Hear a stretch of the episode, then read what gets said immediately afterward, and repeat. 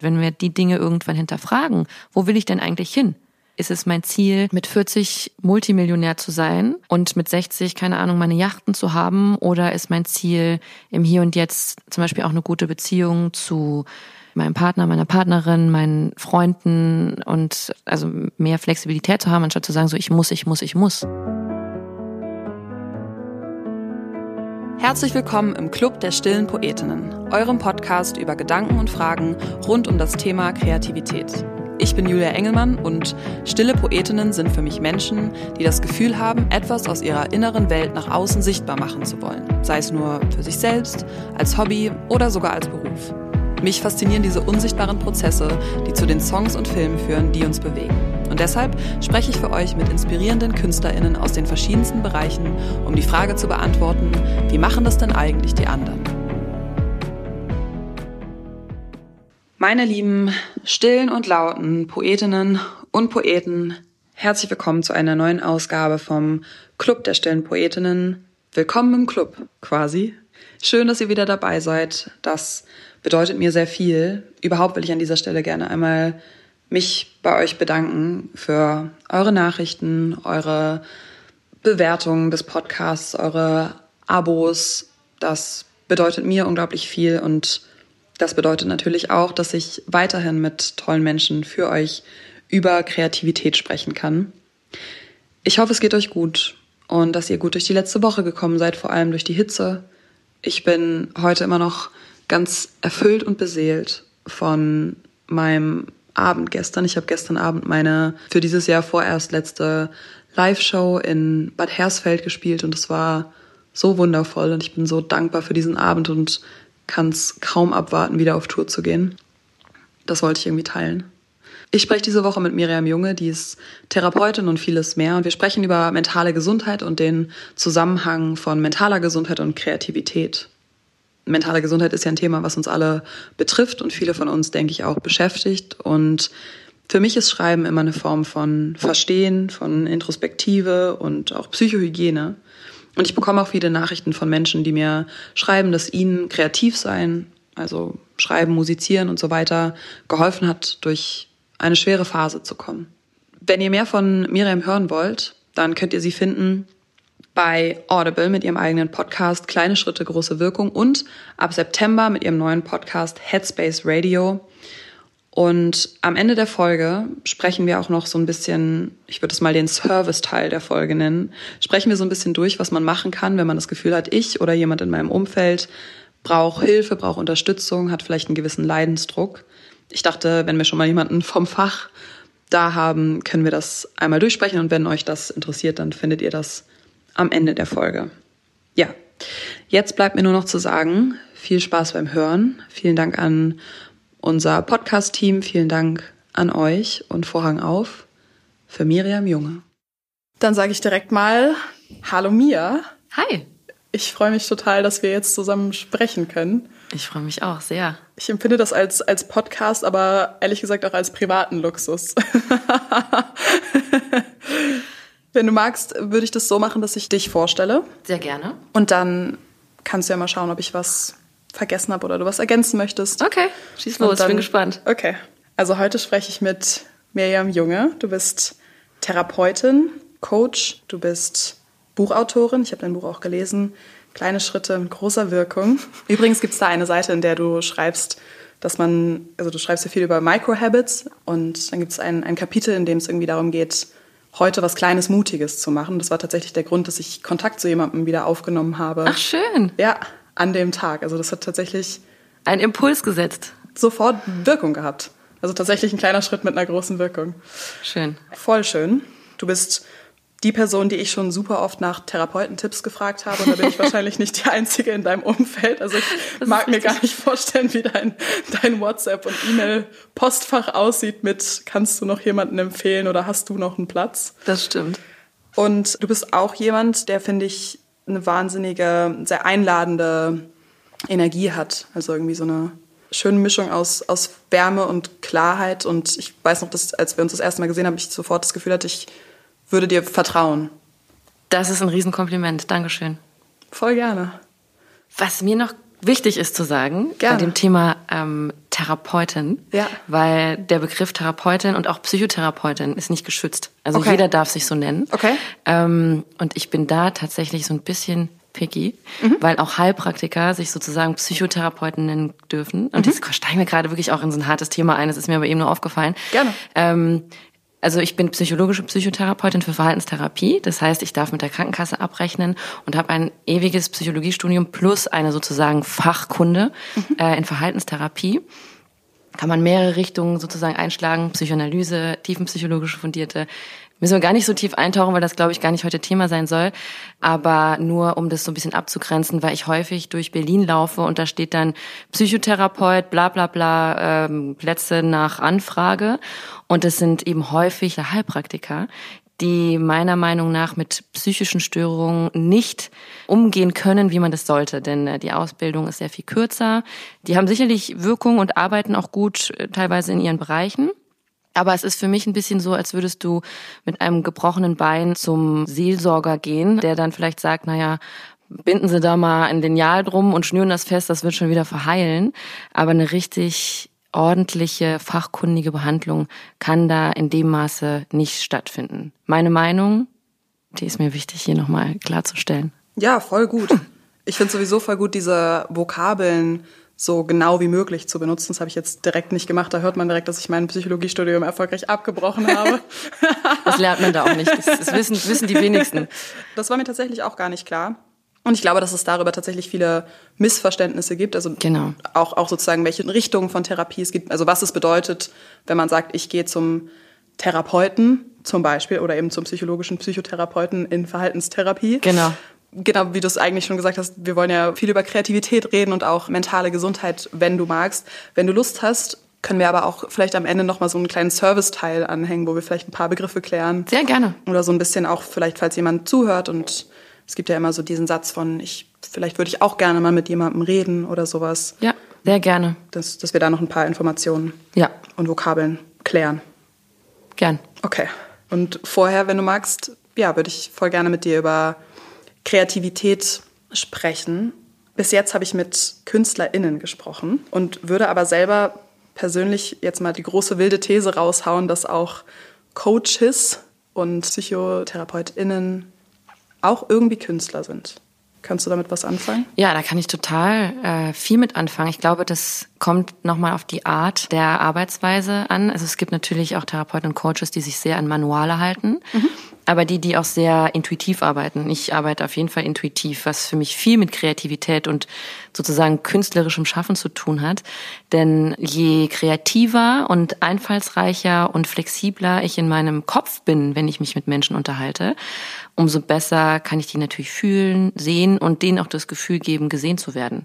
Wenn ich starr sozusagen den Menschen nach den Manualen oder nach den Handbüchern, die wir so in der Ausbildung bekommen, äh, behandeln würde, wäre da recht wenig Flexibilität. Von daher äh, glaube ich, dass diese Freiheit, die ich mir vor allem rausnehme im Arbeiten, da meine Erfahrungen, meine Erlebnisse immer mit einer Reflexion mit einfließen zu lassen, bringt, glaube ich, die Bindung zwischen uns beiden oder eben der Person, mit, ich, mit der ich spreche, sehr viel intensiver zum Vorschein, als wenn ich da weniger kreativ wäre.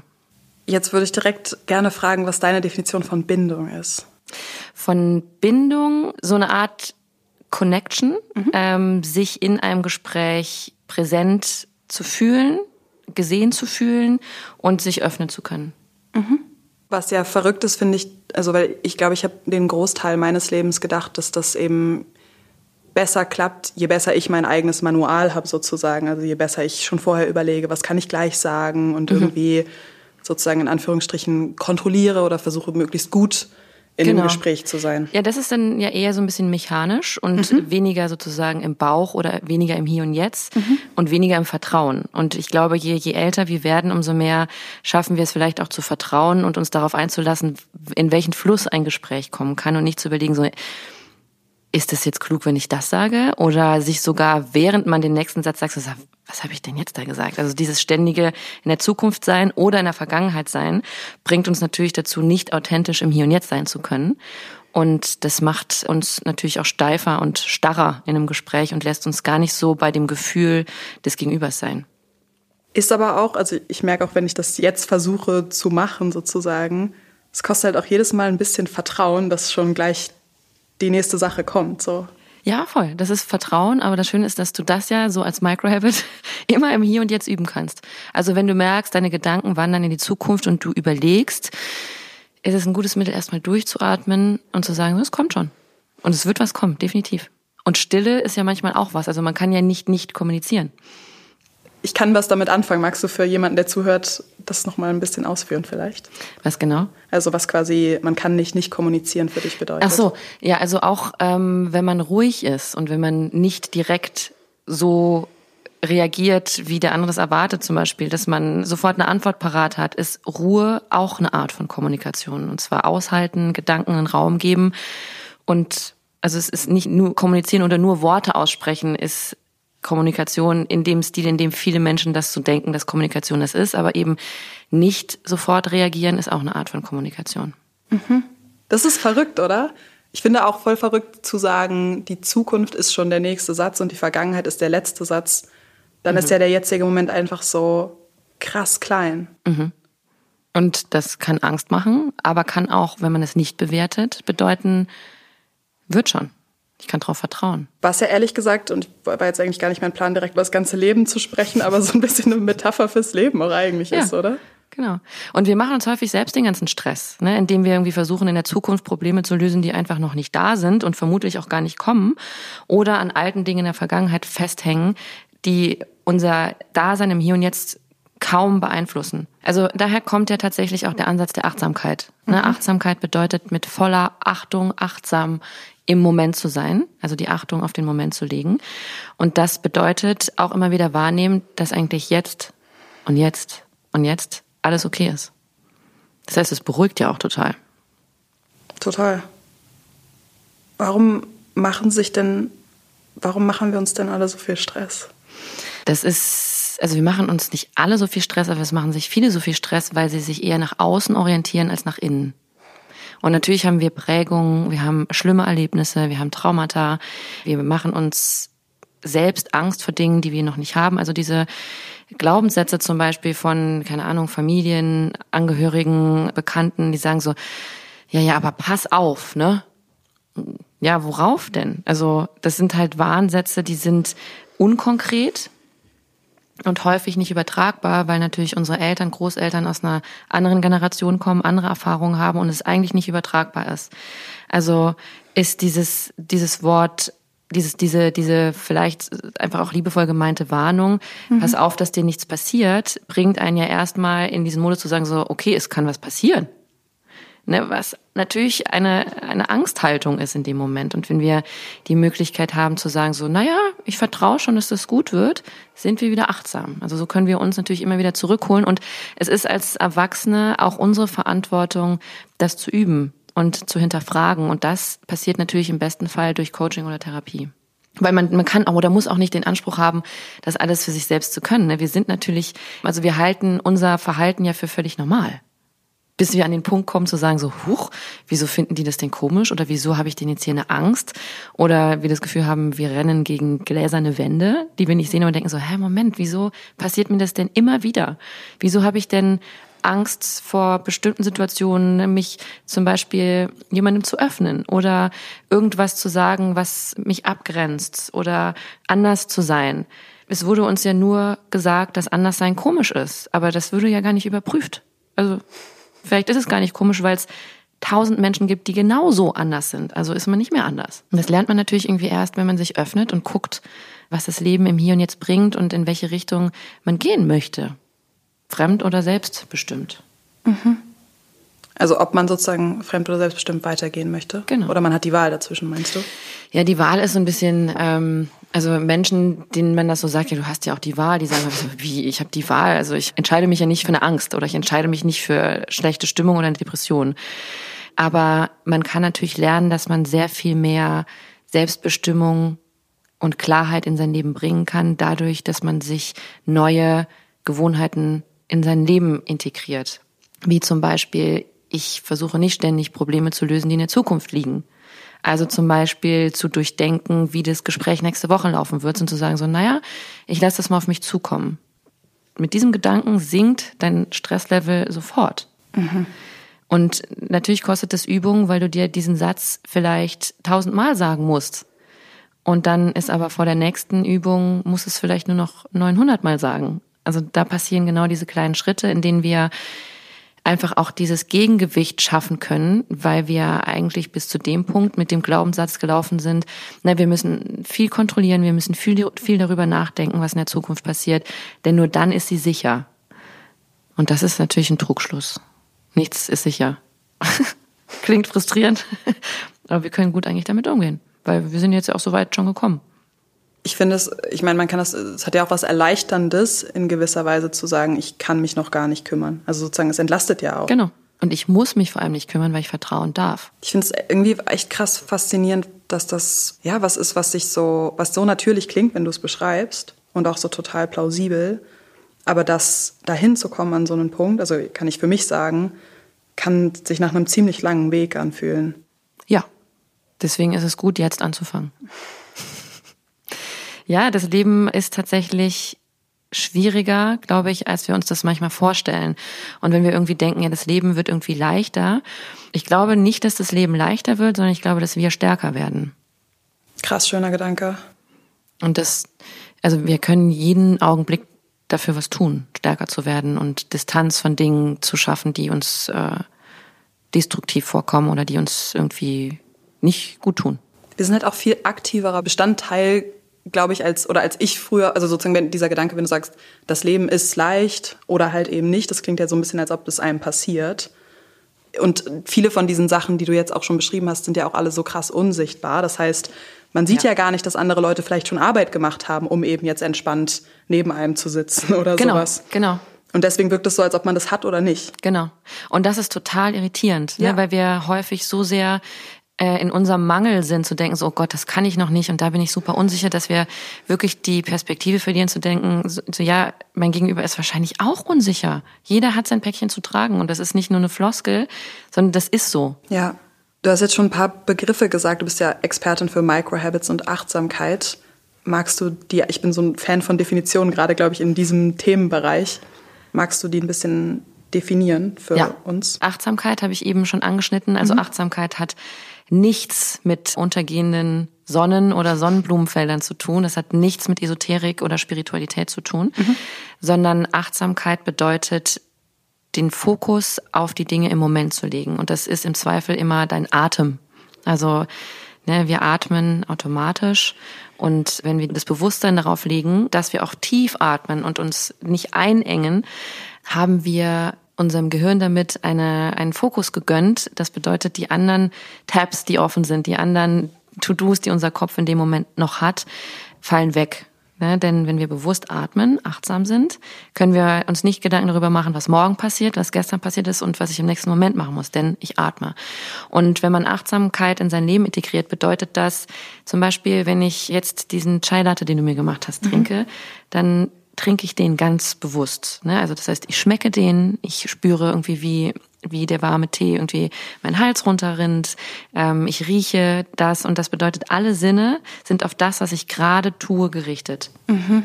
Und das bringt unserem Gehirn einen gewissen Runterlader, zu sagen so, okay, Fokus darauf und die ganzen anderen Sachen sind jetzt mal ausgeschaltet. Und je mehr wir das machen, umso mehr schaffen wir für uns einen Spielraum, auf bestimmte Dinge zu reagieren, weil wir dadurch dem Körper das Signal geben, die Emotion, die jetzt hochkommt, ist einfach nur eine Emotion und darf weiterziehen. Und damit kommen wir in den Bereich der Meditation. Mhm. Ne? Und Achtsamkeit ist ein meditativer Zustand. Mhm. Und wenn wir meditieren, sind wir achtsam weil wir da nur bei unserem Atem sind oder bei dem Gedanken oder den, die Affirmationen, über die wir nachdenken beim Meditieren.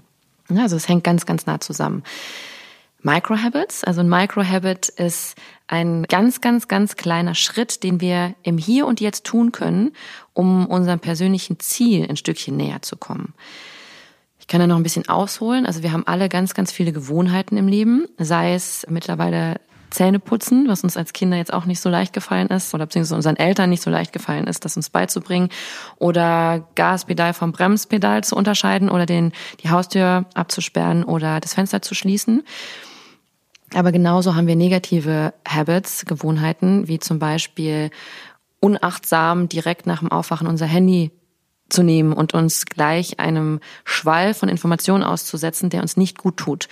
Und wenn ich zum Beispiel das höhere Ziel für mich habe, eine souveräne, gelassenere Grundhaltung in meinem Leben zu haben und dadurch zufriedener zu werden, gibt es ganz viele kleine Habits im Alltag, die ich überprüfen muss mhm. und so eine Art Inventur machen muss, um zu gucken, was schmeiße ich denn hier raus, mhm. weil es irgendwie nicht sinnbringend ist oder mir sogar schadet und was lasse ich drin oder was nehme ich mit rein.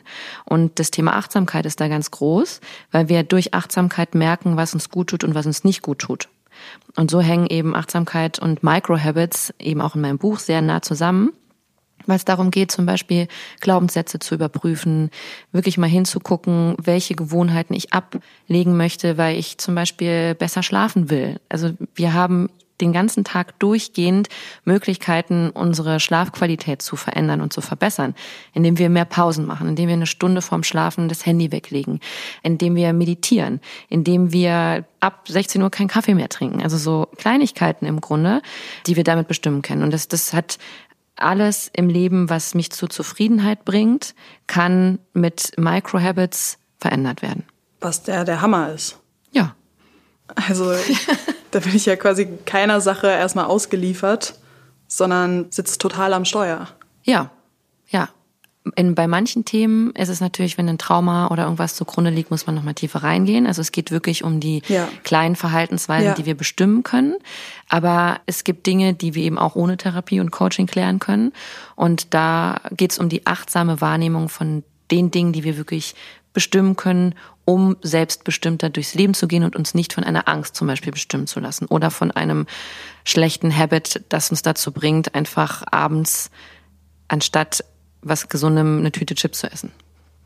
Aber meine Tüte Chips ist okay. Absolut. Wenn du das achtsam machst, also, ja. also mache ich auch ja. regelmäßig, weil ich habe, ich brauche das manchmal einfach. Aber es ist dann nicht so, dass ich dann die ganze Tüte, also mein Microhabit ist in dem Fall, ich habe dann eine kleine Schale, die ja. voller Chips ist und habe nicht die ganze Tüte auf dem Sofa liegen, weil ich genau weiß, wenn die Tüte da liegt, dann esse ich die auch. Also ist mein Microhabit zu sagen so, nee, nee, die Chips, die bleiben mal im Schrank und diese, diese Portion, die ich möchte. Und wenn ich dann noch mehr möchte, kann ich ja noch mal in die Küche gehen. Aber da liegen schon wieder drei, vier Schritte dazwischen, mhm. ähm, die ich natürlich dann bewusst mache und mich in, auf dem Weg noch mal entscheiden kann, ob mir das wirklich gut tut oder nicht. Mhm. Das Gegenteil von dem, was du beschreibst, ist, finde ich so, ich kenne so Phasen, in denen ich dann irgendwie total viel zu tun habe und dann höre ich, im schlimmsten Fall höre ich was, schaue ich was und esse dabei und merke quasi kaum, wie der Teller leer geht oder sowas. Das ist ja quasi das andere Ende des Spektrums. Genau. Ja. Genau. Und verrückterweise denkt man dabei so, oder ich denke dann dabei, ich, ich spare ja jetzt Zeit oder so, aber das ist ja irgendwie. Nee, überhaupt nicht. Und das ist ja das, was dann zu Unzufriedenheit führt. Wenn man merkt, so, ich habe viel zu viel gegessen. Voll. Oder ich renne durch den Tag und habe abends keine Ahnung mehr, was ich alles erledigt habe. Ja. Und darauf aufbauend entstehen dann irgendwann psychische Störungen, wie ein Burnout oder wirklich einfach wie Magenschmerzen oder definitiv andere Dinge, die dann noch schlimmer werden können. Und deswegen ist diese Wichtigkeit von Achtsamkeit, deswegen habe ich da so einen Fokus drauf, weil wir eben damit auch präventiv vorsorgen können, dass wir eben nicht in eine psychische Störung rutschen. Was immens wichtig ist. Ja. Ja. Wie hast du das für dich entdeckt, das Thema? Also, das ist ein, glaube ich, ein größeres Thema. Ich habe Psychologie studiert und fand das Studium richtig, richtig, richtig ätzend. Es hat mir überhaupt keinen Spaß gemacht. Ich hatte dann wirklich immer so mein Ziel im Blick und habe da, glaube ich, schon mehr intuitiv als irgendwie wirklich geplant mir so ganz kleine Ziele gesetzt, um mich irgendwie bei Laune zu halten, was ja letztendlich die Microhabits sind. Mhm. Und habe mich dann damit wirklich so ein bisschen durchgeschlagen und es war wirklich sehr, sehr mühevoll. Und die Ausbildung zur Psychotherapeutin ist auch ewig, die ist teuer, es ist jetzt irgendwie auch so, also war irgendwie schon ein harter Weg für mich. Und dann kam für mich der größte Frust letztendlich, dass ich fertig war mit meiner Psychotherapeutenausbildung, meine Approbation hatte und sozusagen anfangen konnte zu arbeiten. und dachte so, endlich bin ich am Ziel. Endlich kann ich nur noch irgendwie mit Menschen arbeiten und kann so eintauchen und es ist total spannend. Die reale Welt sah aber so aus, dass ich mich mindestens zu 60 Prozent mit Krankenkassen rumschlagen musste, Rechnungen schreiben musste, terminieren musste, telefonieren musste und es, also es hat mich überhaupt nicht zufriedengestellt. Und damit kam das Thema Zufriedenheit in mein Leben. Also was muss ich denn in meinem Leben ändern, um zufrieden zu sein? Mhm. Und das war letztendlich da wo ich jetzt heute angekommen bin, nicht das Thema, dass ich die ganze Zeit Psychotherapie machen kann. Erstens habe ich über die über den Weg gemerkt, dass mich das selbst sehr auch belastet. Also, dass ich wirklich nur gut als Psychotherapeutin arbeite, wenn ich in der Woche ungefähr fünf bis zehn Patienten habe und den Rest eher Coaching mache, weil das nicht so problemfokussiert ist. Aber dafür, also ne, ich brauchte da immer sehr so ein, so ein Maß für mich, um zu gucken, was ist gut und was ist nicht so gut. Also was, wovon brauche ich mehr und wovon brauche ich weniger.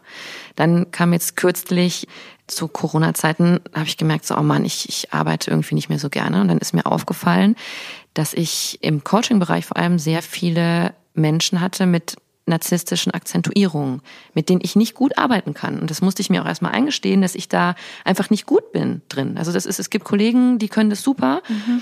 Ich bin da irgendwie selbst zu involviert. Das ist mm, krampfig für mich und es ist so mühsam, dass ich abends nach Hause gehe und fertig war. War so, boah, irgendwie hat mir das keine Energie mehr gebracht. Und mein Anspruch für mein Leben ist, dass ich einen Job mache, bei dem ich sehr, sehr, sehr, sehr gerne viel, viel gebe, aber bei dem ich auch irgendwie eine Power zurück brauche. Sonst bleibe ich da nicht motiviert und mein Job ist echt anstrengend. Und dann habe ich zu Beginn des Jahres ein paar Gespräche mit ein paar Klienten geführt, dass ich nicht der beste Coach bin für sie und habe das beendet. Und seitdem läuft es bei mir wieder super. Seitdem gehe ich wahnsinnig gerne in die Praxis und habe einfach gemerkt, dass das ein ganz, ganz wichtiger Faktor für mich war, mich von was zu trennen. Und so habe ich irgendwie mein Leben eingerichtet oder überprüft es auch definitiv einmal im Jahr, von was ich mehr brauche und von was ich mich mehr distanzieren muss. Ne? Und so kommen dann Projekte dazu wie Bücher schreiben mhm. oder eben wie eine Firma gründen oder Dinge digitalisieren oder Podcasts machen, mhm.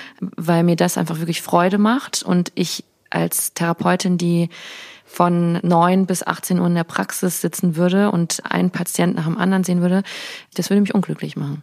Ich finde, das klingt so leicht, wie du das sagst. Also sozusagen, ich kenne auf jeden Fall den Moment, in dem ich denke, ich glaube, das tut mir nicht gut. Aber sozusagen denkt dann im Anschluss, aber ich muss da durch, das Leben ist halt hart. Glaubenssätze. Ähm, vielleicht, genau, vielleicht, äh, vielleicht habe ich nur was missverstanden, die Situation ist gar nicht so schlecht. Also ich finde es voll krass zu hören, dass du dann da so umsetzungsstark. Ja, das ist super, super viel Übung. Ja. Also ich glaube, das ist aber auch ein innerer Antreiber von mir. Mhm. Also es war dann letztendlich so, als ich meine Approbation hatte, habe ich ein halbes Jahr als Psychotherapeutin gearbeitet und dann mein erstes Unternehmen gegründet, bei dem es darum ging, Therapeuten und Patienten zu matchen, damit Therapeuten nur noch behandeln können und meine Firma den ganzen anderen Rest gemacht hat. Also wir haben dann Abrechnung gemacht, wir haben Räume angeboten, wir haben die Terminierung gemacht, so dass Therapeuten einfach sich dem widmen können, worauf sie dachten, dieses ganze beschissene Studium hinzuarbeiten. Und dann habe ich nach drei Jahren aber auch gemerkt, dass Geschäftsführung allein mich auch nicht glücklich macht, weil ähm, ich zu wenig mit Menschen im One-on-One-Gespräch bin und bin dann sehr in den Coaching-Bereich gegangen, weil ich natürlich beides machen musste. Also ich musste Geschäftsführung weitermachen, aber Therapie bedeutet ja auch wöchentlich ganz klar strukturiert immer verfügbar sein. Ja. Per Sie arbeiten, also immer dieses Siezen, irgendwie sehr starr, der Therapeut hält sich sehr zurück.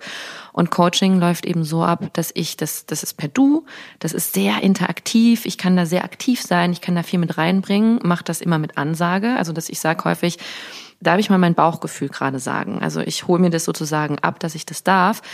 Und ich merke eben, dass das ganz viel mit der Beziehung macht zwischen mir und meinen Klienten. Und das sich erfahrungsgemäß richtig, richtig gut auszahlt und man ganz schnell im Prozess ist. Aber das ist natürlich wirklich keine Therapie. Das heißt, im Coaching sehe ich auch keine Menschen, denen ich eine Diagnose geben könnte.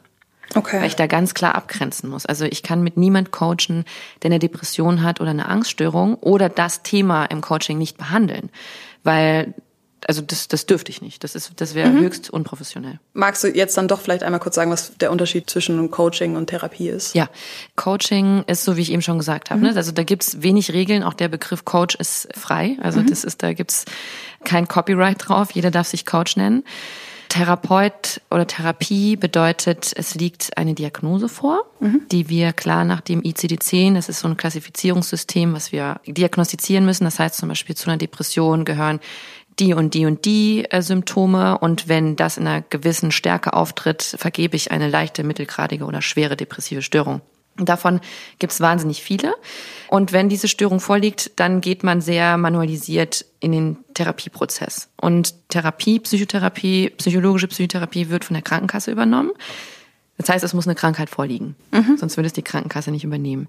Coaching ist sehr nach vorne ausgerichtet. Es geht um Zufriedenheit, es geht um Motivation, es geht auch um Ängste wie zum Beispiel Lampenfieber oder auch irgendwie eine Beziehungsangst, aber nichts in dem Rahmen, dass man eine Diagnose vergeben könnte. Mhm. Also es ist nicht so, dass im Coaching alles super positiv ist und irgendwie man nur über, über fröhliche Sachen redet, sondern natürlich auch über Muster und über Unzufriedenheit und sicherlich auch manchmal über Themen wie, bin ich schon in einem Burnout oder noch nicht und was kann ich jetzt machen? Und das ist immer so der schmale Grat bei mir, da die Linie zu finden, zu sagen so, also das geht jetzt wirklich eher in einen Störungsbereich und mhm. da würde ich dann eben eine Kollegin oder einen Kollegen empfehlen. Wenn wir im Coaching weitermachen müssen, sollten wir Dinge besprechen, die sozusagen positiv in die Zukunft ausgerichtet sind. Also klare Ziele in der Zukunft. Mhm. Bei der Therapie hat man eher so das Ziel, in der Vergangenheit zu gucken, warum Dinge entstanden sind und was man machen kann, um diese Symptome loszuwerden. Mhm. Und im Coaching ist es viel freier. Also da, das, da können die Themen ständig wechseln. Es geht, da ist viel mehr Flexibilität drin. Mhm.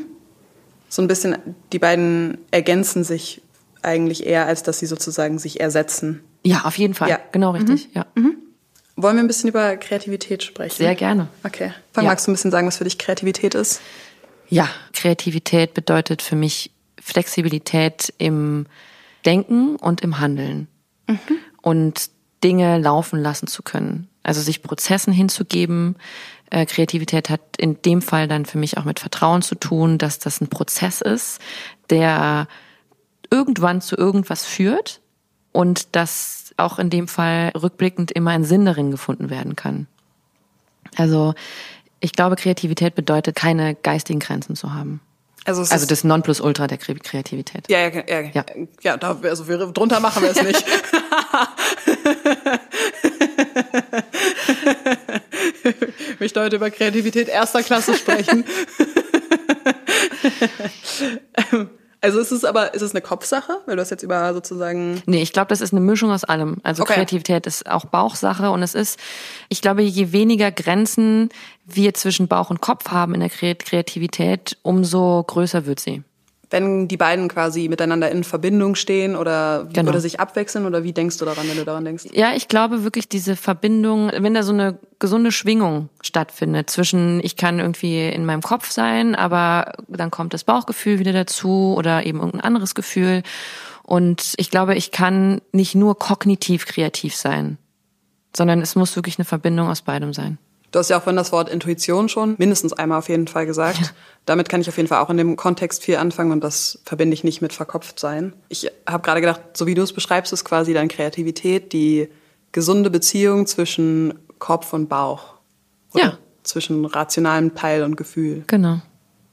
So könnte ich das auch sagen. Und damit hat ja jeder erstmal total Zugang dazu. Auf eine ja. Weise. Und es kann sich natürlich auch total verändern, also viel, viel größer werden ich glaube, je mehr man sich darauf einlässt, umso größer kann es werden, die kreative Fähigkeit.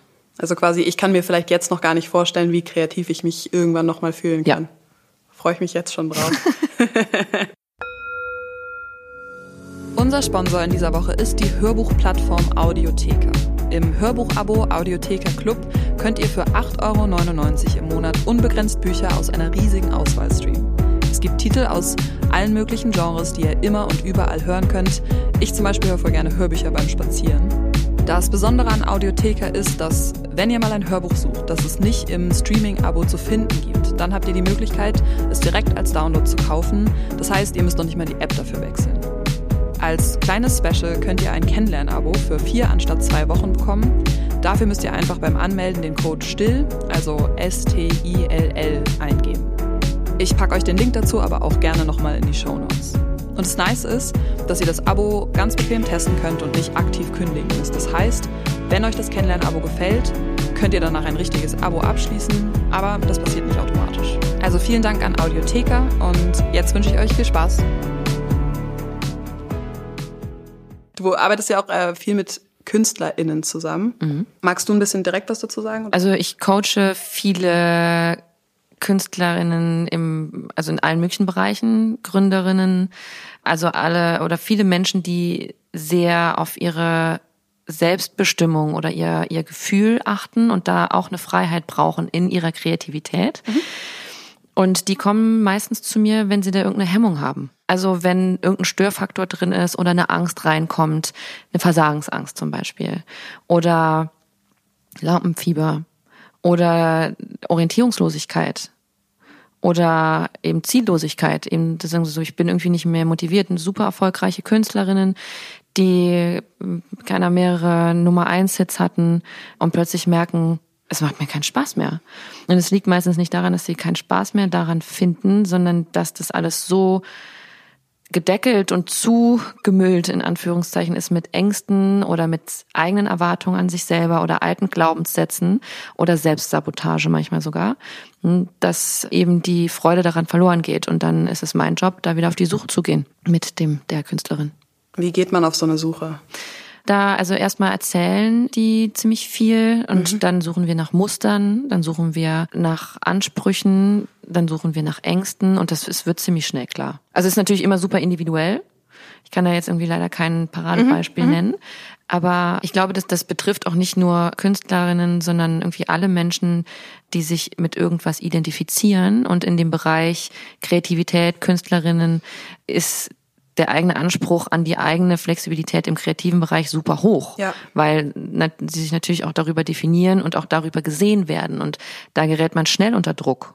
Vor allem, wenn man die Messlatte immer höher hängt und immer höher hängt und irgendwann merkt, dass das vielleicht gar nicht der Wert ist, sondern dass sich Dinge vielleicht auch in die Horizontale verändern können und nicht unbedingt immer alles steil bergauf gehen muss, weil wo soll das denn hinführen? Und wenn wir die Dinge irgendwann hinterfragen, wo will ich denn eigentlich hin?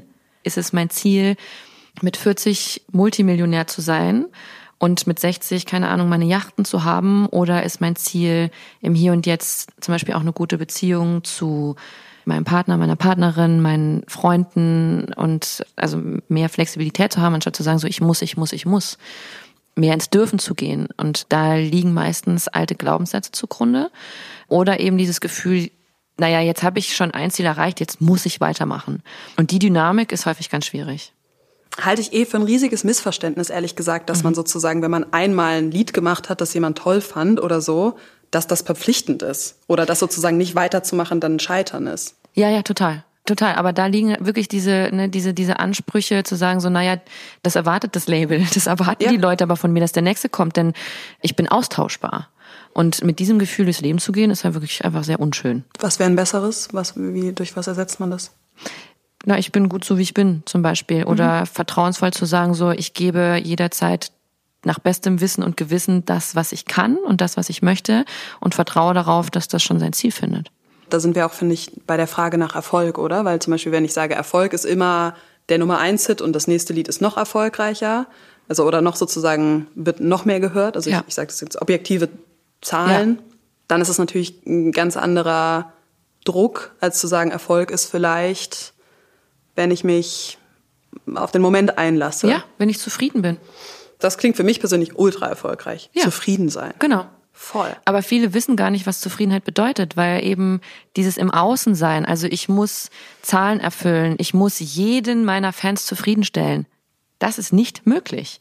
Aber sich das mal bewusst zu machen, dass weder wir andere immer zufriedenstellen können, aber wir auch nicht immer zufrieden sind. Also so, ne, wieder mhm. so ist mein Maßstab mhm. an mich der gleiche, den ich auch an andere habe. Nee, ist er im Zweifel nie. Also, ne, dieses, das ist schon alles okay so. Und dann kommt vielleicht der Glaubenssatz so, ja, aber ich will ja nicht okay sein. Ich will ja schon super krass sein. Mhm. Und dann geht es darum, ja, dann muss man aber auch einen Preis dafür zahlen, der dann vielleicht bedeutet, keine guten Freundschaften zu haben oder ins Burnout zu rutschen oder überkompensieren zu müssen mit Drogen oder Alkohol und langfristig einfach damit nicht gesund zu leben. Und das hat alles seinen Preis. Aber wenn man darüber weiß, was gerade passiert und das irgendwie zum Beispiel phasenweise so einplant, zu sagen, so, okay, ich muss jetzt durch diese Phase durch, weil ich das und das produzieren muss, achte aber täglich darauf, dass ich trotzdem gesund mit mir umgehe, dann ist das total fein, mhm. wenn man die langfristigen Ziele im Blick hat. Und wenn das langfristige Ziel im Blick ist, ich arbeite nur, um irgendwann super reich zu sein, muss man gucken, wie man da schnellstmöglich hinkommt, aber auch nicht zu vergessen, rechts und links zu gucken, denn das wird nicht glücklich machen. Also die unglücklichsten Menschen, die ich in meinen Coachings habe, sind die reichsten. Nein. Ja. Nein. Doch, absolut, das kann ich absolut unterschreiben. Wirklich?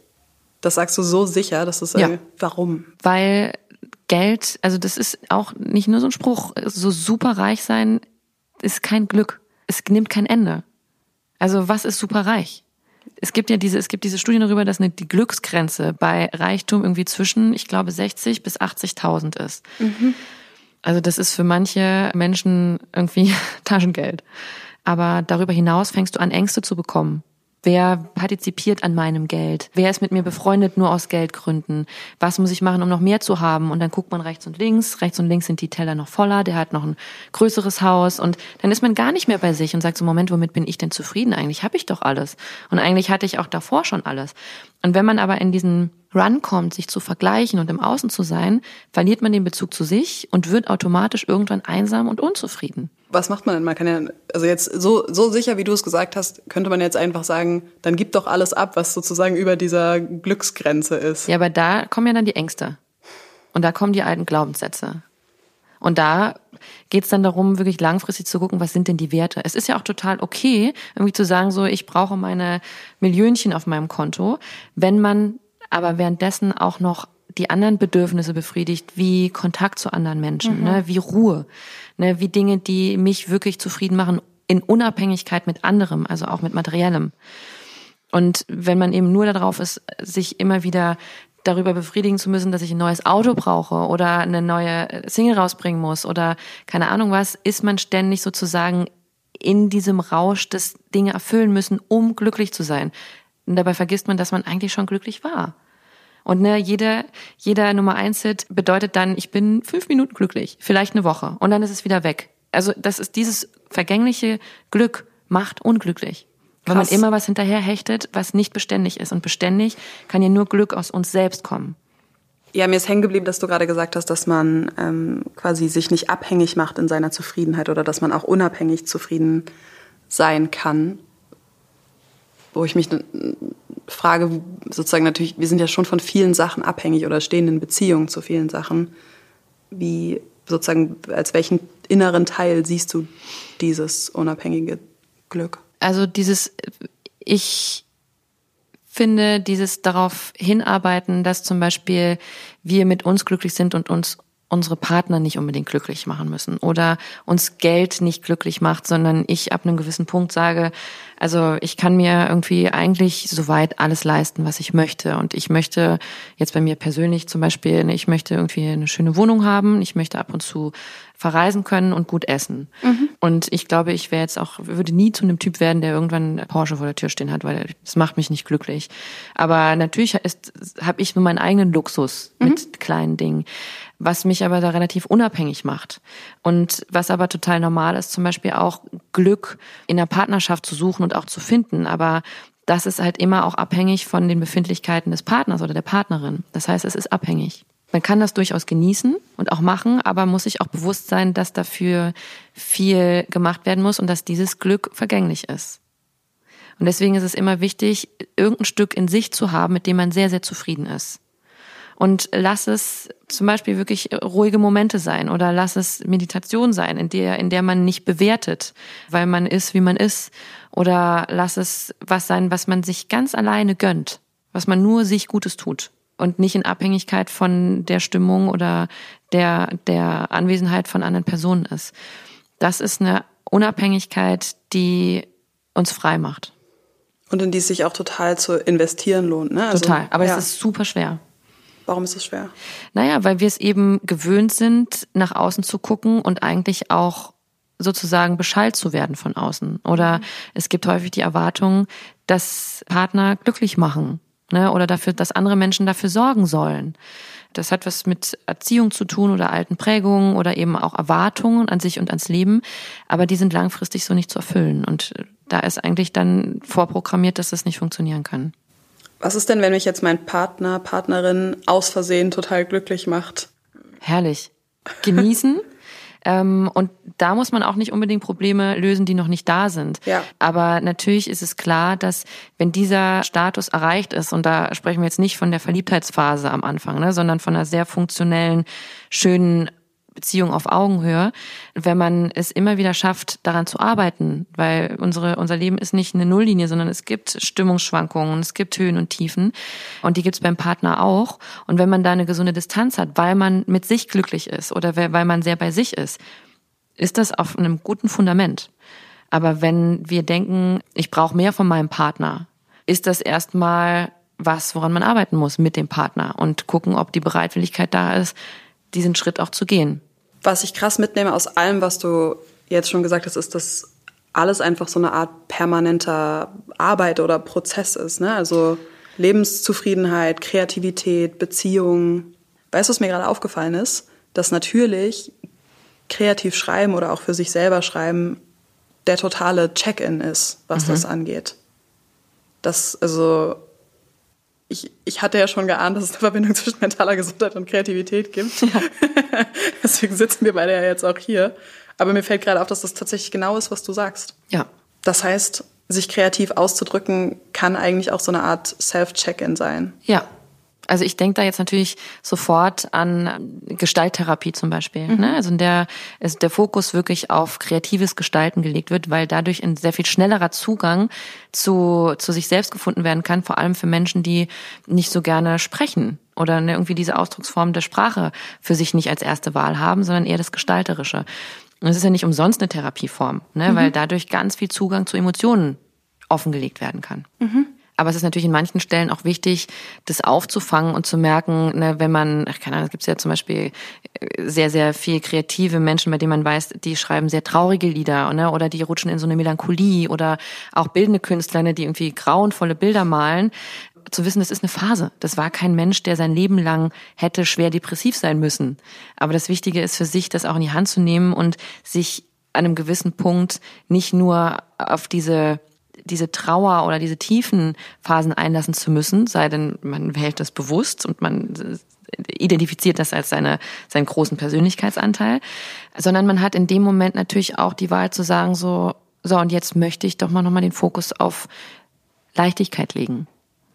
Es gibt ja diesen Gedanken von, ich kann nur gut schreiben, wenn es mir schlecht geht. Genau. Ja. Oder ich bin dann nur kreativ, wenn ich in einer Krise bin.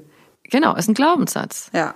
Für den es andere Alternativen gäbe. Ja, absolut, wenn man das verändern möchte. Ja. Ne, wenn man sich ja. da drin oder damit total identifiziert mhm. und das für sich wahrhaftig haben möchte, muss man diesen Glaubenssatz nicht hinterfragen. Wenn er irgendwann störend wird und merkt, okay, ich bin wirklich total depressiv oder ich muss dafür sorgen, dass ich schlechte Stimmung bekomme oder traurig werde, um kreativ sein zu müssen, dann ist das so aus Leben betrachtet für den einen stimmig, für den anderen eher störungsspezifisch. Was auf jeden Fall zwei extreme Enden eines Spektrums sind. Genau. Genau, das sind zwei Extreme. Was ja aber auch krass ist, weil das bedeutet, dass jeder, also sozusagen, es gibt erstmal auch kein richtig und kein falsch. Nee, richtig. Sondern, außer in Bezug auf diese Frage,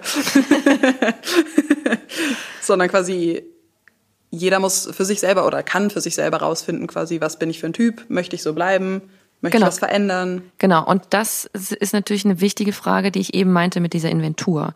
Mhm. Ne, also wenn ich regelmäßig so ein Self-Check-In mache und überlege, wo möchte ich denn hin in meinem Leben? Möchte ich mit 60 Multimillionär sein oder möchte ich andere Facetten in meinem Leben fokussieren? Dann kann ich jetzt damit anfangen. Mhm. Aber es ist wichtig, darüber nachzudenken. Und wenn man sich in dem Glaubenssatz befindet, so ich muss sehr traurig sein, um kreativ sein zu können, bedeutet das, ich muss immer dafür sorgen, dass ich traurig bin. Wenn das das Ziel ist, ist es okay, aber wenn das störend ist, ist es wichtig, da nochmal andere Facetten mit in sein Leben zu integrieren und eben diesen Glaubenssatz zu hinterfragen. Ich finde, das schafft sofort auch eine Distanz zu sagen, das ist jetzt ein Glaubenssatz. Also sozusagen, äh, das fühlt sich ja vielleicht schnell an wie die Wahrheit. Also so bin ja. ich, so ist es. Aber ja. quasi. Es ist nur ein Gedanke. Es ist nur ein Gedanke. Dann ist wahrscheinlich fast alles, weil ich, ich würde dich gerne noch fragen, wenn jetzt jemand zuhört und eben, also ich, ich höre sehr oft Sätze wie, ich würde auch gerne schreiben, aber ich habe Angst davor, ich kann das vielleicht nicht so gut, ich habe nicht so viel Zeit. Ich hätte, würde dich gerne so um fragen, ob du so einen Rat hast. Aber mir fällt jetzt auch in der Frage schon auf, dass das vielleicht einfach alles Glaubenssätze sind. Ja, also das sind, also natürlich hat das alles einen Hintergrund. Also wenn ich etwas gerne machen möchte, aber keine Zeit dafür habe, dann möchte ich es nicht genug. Ja. Also dann schaffe ich mir bewusst dafür keine Zeit. Ja. Und wir haben alle 24 Stunden und dann fehlt vielleicht an der einen Stelle eine Abgrenzungsfähigkeit oder ein gesunder Egoismus zu sagen, so, naja, ich möchte aber mein Leben irgendwie oder meinen Tag so gestalten, dass da auch noch was für mich dabei ist. Und dann ist das so ein Glaubenssatz. Ich darf nicht oder ich muss für andere funktionieren und darf mich nicht um mich kümmern, mhm. in dem Beispiel. Oder ich habe Angst. Konkretisiere die Angst. Ne? Also guck, wo kommt denn diese Angst her und wovor habe ich wirklich Angst? Bin ich in der Bewertung? Bin ich in einem Vergleich? Muss ich gleich irgendwie so toll schreiben wie Julia Engelmann? Ne, also so dieses, ich mache das, wenn ich das nur für mich mache und das mich nicht vergleiche, kann das nicht falsch sein. Und es geht ja auch gar nicht darum, große Dinge zu erschaffen, sondern vielleicht erstmal den ersten Buchstaben zu schreiben als Microhabit oder sich vielleicht irgendwie ein schönes Büchlein zu kaufen und einen schönen Stift und einen, Ort zu finden, an dem ich mich wohlfühle, als Microhabit zu überlegen, so wie kann ich denn mein Umfeld so gestalten, dass ich mich nicht, dass ich mich wohlfühle. Es geht nicht darum, gleich irgendwie so einen Vierzeiler da stehen zu haben, der die tiefsten Gefühle dieser Welt aufgreift. Überhaupt also, nicht. Ja, ne, und aber wenn wir mit dem Anspruch da reingehen, ist es ja eigentlich praktisch schon zum Scheitern verurteilt, weil wir gar nicht an unser Maß rankommen können. Und wenn wir liebevoll mit uns umgehen, also so ein bisschen so, als würden wir einem kleinen Kind, das gerade lernt, ein Strichmännchen zu malen. Da setzt, gibst du mir auch nicht einen Stift und sagst so, mal, komm, mach, hopp, das muss jetzt richtig gut werden. Sondern setz dich mit dem Kind dahin und bringst es vielleicht noch bei. Oder sagst du, gut, dann malen wir nur einen Strich, mal doch nur mal einen Strich. Also wir gehen ja häufig mit anderen Menschen so viel liebevoller um als mit uns selber. Warum denn? Was ist denn das? Naja, das sind, das ist, also vielleicht müssen wir gar nicht da reingehen, warum das so ist, sondern wahrnehmen, dass es so ist und dass wir es ändern können. Okay. Warum es so ist, hat viele Gründe. Okay. Ne, weil mhm. unsere Eltern bestimmte Ansprüche hatten, weil mhm. Glaubenssätze hinten dran stecken, das, was perfekt sein muss, was wir anfangen, dass alles, was wir starten, irgendwie in einem, in einem ganz, ganz großen Feuerwerk endet. Aber das ist eben nicht realistisch. Und je kleiner wir unsere Ziele setzen, umso wahrscheinlicher ist die Erfolgswahrscheinlichkeit. umso wahrscheinlicher ist es, dass wir eben diesen Schritt auch erreichen. Und wenn wir uns sagen, wir atmen jetzt erstmal einmal am Tag 20 Sekunden durch, ist es sehr, sehr viel wahrscheinlicher, das zu schaffen und damit Zufriedenheit zu bekommen und uns auch danach zu loben, zu sagen, so, ach, guck mal, schon mehr als gestern, als zu sagen, so, so, ich möchte jetzt einmal eine Stunde tief durchatmen. Also dann ist man wahrscheinlich nach drei Stunden schon frustriert, weil man es irgendwie nur einmal gemacht hat. Fail. Und fühlt sich schon total unter Druck für die nächsten drei Stunden. Ja. Also das ist so Selbstprogrammierung, ne? Also dieser liebevolle Umgang zu sagen, so, Moment, wir starten jetzt erstmal. Und wenn mir jetzt auffällt, dass ich jetzt durchatmen möchte, dann mache ich das jetzt. Finde ich voll schön auch zu sagen, dass quasi ein kleiner Schritt viel erfolgsversprechender ist mhm. als der große Anspruch. Also ich hätte früher immer gesagt, quasi, wenn ich was will, dann muss ich dann, dann setze ich mir die größten Ziele eigentlich sozusagen. Also Aber jeden Tag acht ja Stunden schreiben oder so. Ja, das ist ja auch irgendwie ein, ein komisches Bild in unserer Gesellschaft. Ne, irgendwie, wer was werden will, muss richtig viel machen. Total hasseln. Ja, ne, aber das, das, so dieser Satz ist eigentlich so leer. Was heißt der, was heißt das denn? Also da steckt zum Beispiel nach unserer Definition das Gefühl nach Selbstfürsorge nicht mit drin. Also wenn ich was für mich mache, bedeutet das, dass ich mich gesund ernähre, dass ich zwischendurch durchatme und dass ich meinem Gehirn auch zwischendurch eine Pause erlaube, weil es sonst langfristig nicht funktioniert. Mhm. Aber ein Ziel erreichen zu müssen, heißt häufig in unserer Gesellschaft durchrennen zu müssen. Und wir machen selten Sprints. Wir machen eigentlich, wir laufen ganz viele, wirklich ganz viele Langstreckenläufe. Und da muss man zwischendurch trinken. Da muss man mal nach rechts und links gucken und muss sein Tempo ein bisschen drosseln, weil sonst kommt man sehr verletzt an. Und dann hat man davon ja auch nichts. Nö. Ja. Da waren jetzt ja schon total viele Tipps drin. Also vielleicht können wir das nochmal so ein bisschen zusammenfassen. Jemand hört jetzt zu und sagt, ich will anfangen zu schreiben, dann such dir einen schönen Stift aus, wenn du das handschriftlich machen möchtest. Mhm. Such dir ein schönes Blatt Papier oder einfach ein weißes Blatt Papier, aber mach daraus was Besonderes. Also setz dich nicht einfach irgendwo hin, beziehungsweise setz dich vielleicht bewusst irgendwo hin. Und wenn dann in dem Moment sozusagen du so frei bist, den Gedanken zu haben, hab dein Büchlein bei dir. Und das ist schon der Anfang. Also damit kannst du dich schon loben, weil du damit sozusagen die Tür schon geöffnet hast dafür, dass du alle Materialien für dich hast, um zu schreiben. Und such dir erstmal einen guten Ort und lass vielleicht mal deine, deinen gedankenfreien Lauf und sag nicht, ich muss, ich muss, ich muss, sondern ich darf. Und wenn es jetzt nicht funktioniert, nicht in dem Maß, ist das auch okay, denn ich habe mich jetzt erstmal hingesetzt und mir den Raum dafür geschaffen. Also kriegst du ein Fleißbienchen. Wir laufen ja über Konditionierung. Also, ne, wie dieses, dieses, wir nehmen uns was vor und werden dafür gelobt, das wird ja im Kindergarten schon angelegt. Und so funktionieren wir auch. Also die das, Menschen sind konditionierbar. Und wenn wir uns selbst loben, uns Anerkennung schenken für Dinge, die wir anders machen, in einem positiveren Weg, ist die Wahrscheinlichkeit, dass wir dieses Verhalten wiederholen, sehr hoch. Ich merke, dass ich allein jetzt ähm, beim Zuhören Lust aufs Schreiben kriege, obwohl ich es ja auch schon öfter gemacht habe. Aber es klingt total, es klingt total beruhigend und einladend. Ja, also es geht wirklich um diesen liebevollen Umgang und Ja. nicht mit der Peitsche neben sich zu stehen und zu sagen, so, jetzt, das muss jetzt funktionieren. Dann hat man, baut man sich selbst eine Sperre ein. Was man da ja auch eigentlich vor allem macht, ist eben diese Beziehung zu sich selber oder auch zwischen Kopf und Bauch aufzubauen. Ja. Und sozusagen dann die Idee wird schon kommen. Also Ja. daran glaube ich irgendwie total. Genau. Ja. Also liebevollen Zuspruch zu sich selbst und diese Nachsichtigkeit. Das wird schon alles. Wir haben jetzt schon über voll viele Sachen geredet, finde ich, und könnten wahrscheinlich auch noch über voll viele Sachen reden. Hast du irgendwas, was dir jetzt aus dem Gespräch einfällt, wo du denkst, da haben wir einen, einen Schatz liegen lassen oder da, da würdest du gerne noch was zu sagen? Nee, ich glaube, das wäre mir im Gespräch eingefallen. Ja, glaube ich auch, weil du so im Moment bist. Ja, das ist ja auch total praktisch. Man muss ja auch gar nicht so viel hinter sich herräumen, quasi inhaltlich und emotional. Ja, ich kann mich wirklich eigentlich darauf verlassen, dass, und das ist auch nicht immer so gewesen, dass ich selten Dinge vergesse. Ich vergesse eigentlich nichts Wichtiges zu sagen. Wie krass. Das ist krasse Übung. Also wenn ich was vergesse, dann war es nicht so wichtig und es gibt sich eine Möglichkeit, das zu wiederholen oder irgendwie wieder aufzuräumen. Aber dann war es oder oder ich bin da sehr nachsichtig mit mir und habe deswegen keinen Druck, weil ich weiß, dass ich mit bestem Wissen und Gewissen Dinge sage und das Beste gebe. Und ähm, wenn das für den anderen oder das Gegenüber dann nicht das Beste war, dann kann ich da nichts dran ändern. Ich habe es versucht. Ja, ich habe es auch versucht. Ähm, wie, wie findest du, haben wir uns geschlagen im, im Moment das- sein? ich finde es voll gut. Also ich finde irgendwie so die, die, die Ruhe, die wir haben und auch die, die Zeit, nochmal nachzudenken und doch nochmal so auf das Bauchgefühl zu hören, ob das stimmig ist oder nicht. Damit erreicht man natürlich viel mehr Tiefe. Und wir sind schon, ich finde, es waren schon einige Deep Dives dabei. und ich glaube, ich habe auch mehr über mich erzählt als in jedem Podcast zuvor. Wirklich? Ja, ich glaube schon. Äh, Mia, vielen Dank schon mal. Mir fällt auf, dass wir immer noch gefühlt zu wenig über mentale Gesundheit und eben Therapie und all diese Sachen sprechen. Und deswegen dachte ich, wenn wir schon mal hier sind, können wir, können wir kurz ein bisschen Absolut. Service-Vokabeln teilen. Wenn jetzt jemand zuhört und sagt, ich bin irgendwie unglücklich, vielleicht, woran merkt man, dass man unglücklich ist? Bei den meisten Menschen ist es so, dass eher so ein diffuses Gefühl von ah, irgendwie geht's mir nicht so gut da hochkommt.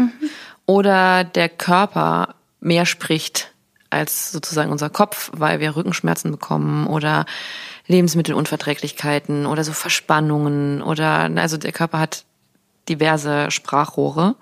Ich glaube, wenn wir merken oder unsere Freunde, Partner, Bekannten, Familie sagen so, mit dir stimmt doch irgendwas nicht. Oder auch das ist ein Hinweis zu sagen so, oh, okay. Weil wir manchmal sind wir sehr im Trott. Ja, voll. Und wenn das nicht phasenbedingt ist, also wenn wir sagen so, okay, ich bin gerade in einer stressigen Phase, das ist dann und dann beendet. Wenn wir, wenn es so grenzenlos ist, dann wird es schwierig. Weil unser Körper kann phasenweise Stress und Belastung gut kompensieren. Aber wenn wir das Gefühl haben, ich bin seit zwei Jahren im Dauerstress, ich weiß gar nicht, was wirklich in meinem Leben passiert ist, ich habe das Gefühl, nur noch zu funktionieren oder auch das Gefühl zu haben, abends nicht mehr zu wissen, was den ganzen Tag über passiert ist, dann sind das Warnsignale, die einen dazu anhalten sollten, sich mal reflektieren zu lassen. Das muss gar keine Therapie sein, aber wirklich mal mit Leuten zu sprechen. Mit Leuten sprechen heißt konkret. Mit Freunden, denen man vertraut, und so sagen so, was hältst du davon? Ähm, aber vielleicht auch äh, sich auf Instagram oder irgendwo mit mit bestimmten Hashtags mal zu informieren, äh, wie ne, Unzufriedenheit oder habe ich Burnout. Also wir kriegen ja also dieses Hauptsache man informiert sich und bleibt so ein bisschen an dem Thema dran, denn solche Sachen gehen selten von alleine weg mhm. oder sie gehen mal kurz weg und kommen dann irgendwann später äh, mit voller Kraft zurück. Mhm. Von daher finde ich den Zeitpunkt jetzt immer gut. Mhm. und es ist aber natürlich irgendwie nicht so einfach, einen Therapieplatz zu bekommen. Von ja. daher ist frühzeitig immer wichtig, Deutsche gehen häufig viel, viel zu spät oder melden sich schon so spät, dass in der Therapie eigentlich, dass schon Medikamente eingesetzt werden müssen oder so, ne? Wo man merkt so, also Amerikaner kommen sehr viel früher. Ja. Ne? Oder sagen so, oh, mir geht's irgendwie nicht so gut, können wir da mal so, so gucken, was da los ist. Deutsche haben häufig schon annähernd Suizidgedanken oder fragen sich, welchen Sinn das Leben hat. Und das ist natürlich wirklich spät. Aber das ist so eine Durchhaltementalität, irgendwie keine Schwäche zeigen zu dürfen, die natürlich bei uns historisch auch irgendwie bedingt ist, aber das ist wirklich falsche Zurückhaltung. Dem entgegensetzen könnte man so einen Gedanken dann wie, du darfst dich ernst nehmen, es darf dir gut gehen, Genau, du musst du da nicht durch. Sorgen. Genau, mhm. genau. Du mhm. musst es nicht durchhalten. Mhm. Du musst es vor allem nicht alleine machen. Mhm. Du darfst um Hilfe bitten. Total. Mir fiel das sehr lange sehr viel leichter, anderen zu helfen, als um Hilfe zu bitten. Mhm. Also auch wieder sozusagen dieser Umgang mit sich selber versus andere. Ja.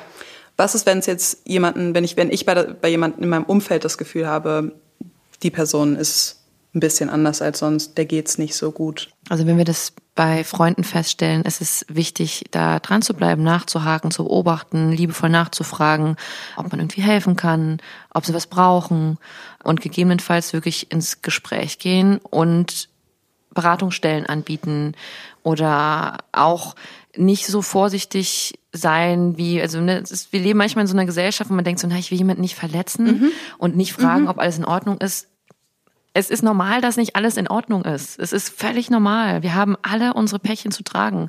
Ich finde auch dieser Normalbegriff, entweder gibt's nur normal oder gestört. Wir sind alle gestört. Wir haben alle unsere Störungen. Wir haben alle unsere Prägungen. Wir leben in einer, auch gerade durch das Internet, in einer Welt, in der wir natürlich überfordert sind, weil viel zu viele Reize auf uns einschütten. Also das ist alles in Anführungs, also das gestört ist normal. Es gibt keine komplett gesunden Menschen, die keine Themen haben. Sei denn, sie sind völlig abgespalten von sich und haben dann ein großes Problem. Ja, genau. Kein Thema ist dann das größte Thema. Genau. Genau. ja. Und es ist, es ist so. Es ist einfach so. Das ist, hat sich jetzt wirklich über die Jahre so bestätigt. Krass. Und das ist völlig okay. Also ich würde da auch lieber stärker reingehen und nachfragen, so ich mache mir Sorgen, irgendwie habe ich da mal recherchiert und es erinnert mich so ein bisschen an das, wollen wir da nicht mehr irgendwie professionelle Hilfe holen oder uns einfach beraten lassen oder ich gebe dir da mal was, als die Klappe halten, weil es muss niemand alleine dadurch. Und sich, also selbst auch Menschen das Signal geben, ich habe dich auf dem Schirm. Ja. Das ist total schön. Ja, total, na klar, ich kümmere mich. Ja. Du bedeutest mir was mir fällt das auf, ich nehme dich wahr. Also genau. das ist ja auch jemanden sehen sozusagen. Ja. Ich habe so einen Erste-Hilfe-Kurs für mentale Gesundheit gemacht dieses Jahr und auch da für mich nochmal total mitgenommen, dass es so wichtig ist, diese Dinge auch auszusprechen, weil ich früher irgendwie auch eher gedacht hätte, ich gebe dann mit jemandem vielleicht Gedanken, die der gar nicht hatte oder sowas oder ich mache vielleicht was kaputt oder so, wenn ich sage, ich, du wirkst ja unglücklich. Alle, wir sind ja alle auch selbst verantwortlich dafür. Ne? Und wir haben auch alle die Möglichkeit in dem Moment zu sagen, so, nö, ist alles okay. Ja. Ne? Also ja, klar. wir haben, wir sind alle erwachsen. Und wir haben alle die Möglichkeit, uns helfen zu lassen und mit den Dingen zu arbeiten, weil es ist eben kein, kein Schlag mit dem Ellbogen, wenn sich jemand besorgt äh, kümmert und fragt, ist alles okay mit dir? Und ich finde, man muss das ja auch nicht perfekt formulieren können. Also nee. bei, mir in solchen Gesprächen habe ich schon öfter dann gedacht, wie sage ich das denn jetzt? Und bevor ich nicht genau weiß, wie ich sage, sage ich es lieber nicht. Aber man kann ja auch zum Beispiel verbalisieren, hey, ich weiß gar nicht genau, wie ich das sagen soll, aber mir ist aufgefallen, ich ja. mache mir Sorgen um dich. Ja, genau. Ja. Gibt es noch irgendwas Wichtiges an der Stelle zu sagen? Vielleicht das, was mir noch einfällt, wenn man zum Beispiel einmal Depression hatte, hat man eine höhere Wahrscheinlichkeit, zum Beispiel noch eine zu haben. Ist das richtig? Ah, das kann man gar nicht so pauschal sagen. Also okay. es gibt viele, die auch nur einmal eine Depression haben und dann durch eine Therapie einfach wahnsinnig gut damit umgehen können und ja. wissen, wann wir wieder in ein Muster rutschen, bei dem es, also weil es im Leben eben diese Täler auch gibt. Und wenn wir dann aber wissen, wie wir uns handeln, rutscht man nicht, nicht mehr in eine Depression. Und es geht alles wirklich eher um den Umgang. Aber es gibt auch Depressionen, die sind wiederkommend. Also das ist eine andere Diagnose nochmal. Okay. Aber auch die ist gut behandelbar. Also es geht eher darum, frühzeitig zu erkennen, in welchen Phasen wir sind, was wieder durch Achtsamkeit total präventiv unterstützt, indem wir merken, brauche ich gerade mehr Zeit für mich, Mhm. Ne, was habe ich bei der letzten Depression gelernt? Mich rausholt?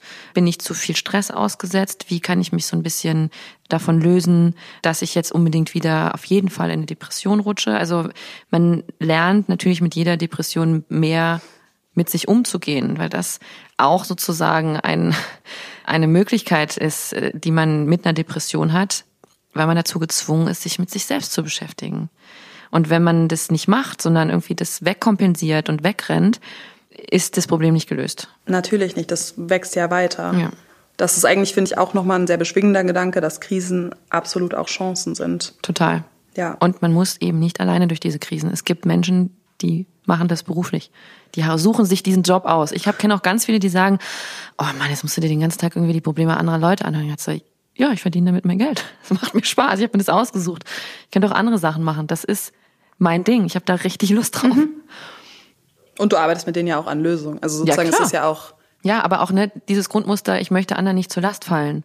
Ne, mhm. Ich möchte, ich möchte gar nicht, dass andere Leute sich mit meinem Problem beschäftigen. Damit entscheidet man sich in dem Moment für eine Einsamkeit. Mhm. Das braucht, das ist nicht nötig. Mhm. Es gibt Menschen, die das sehr, sehr gut auffangen können und wollen.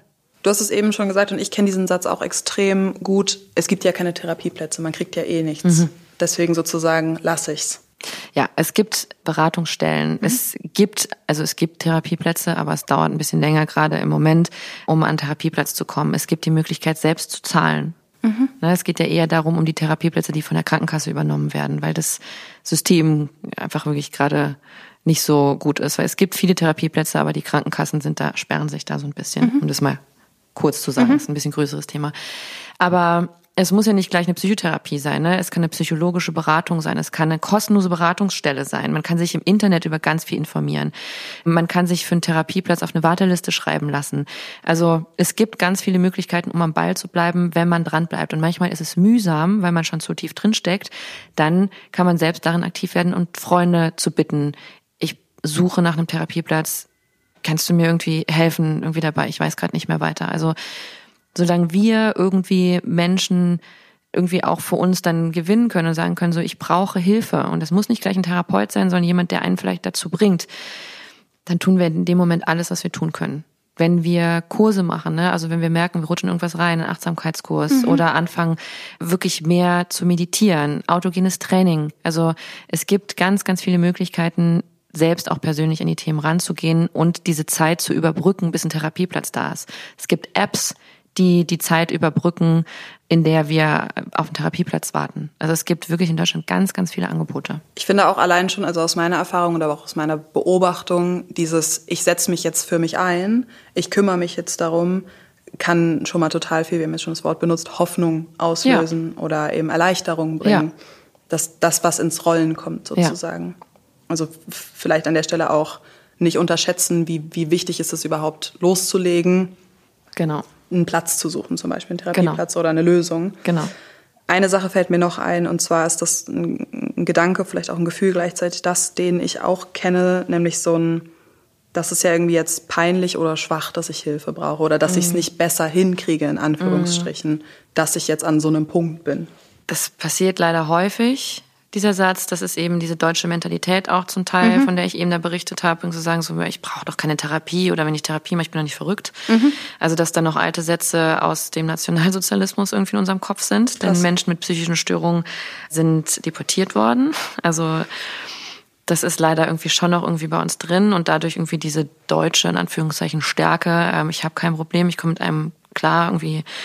Das ist eigentlich was sehr Unterstützendes für psychische Störungen. Also damit schaden wir uns.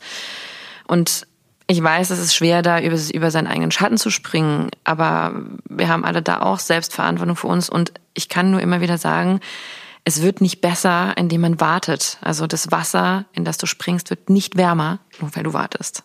Fang deswegen am besten jetzt an. Fände ich ein mega schönes Schlusswort, oder? Ja. Dann lassen wir es so. Super. Vielen Dank, Mia. Sehr, sehr gerne. Bis bald. Bis bald. Tschüss. Tschüss. Das war's für heute vom Club der Stillen Poetinnen. Vielen Dank fürs Zuhören. Ich freue mich über euer Feedback auf Instagram, da gibt's den Club der Stillen Poetinnen auch. Schreibt mir gerne eure Fragen und Erkenntnisse und Geschichten zum Thema Kreativität. Und jetzt noch kurz Werbung in eigener Sache. Ich freue mich sehr, dass ich bald endlich mein zweites Studioalbum mit euch teilen kann. Es heißt Splitter und ihr könnt es jetzt schon überall vorbestellen.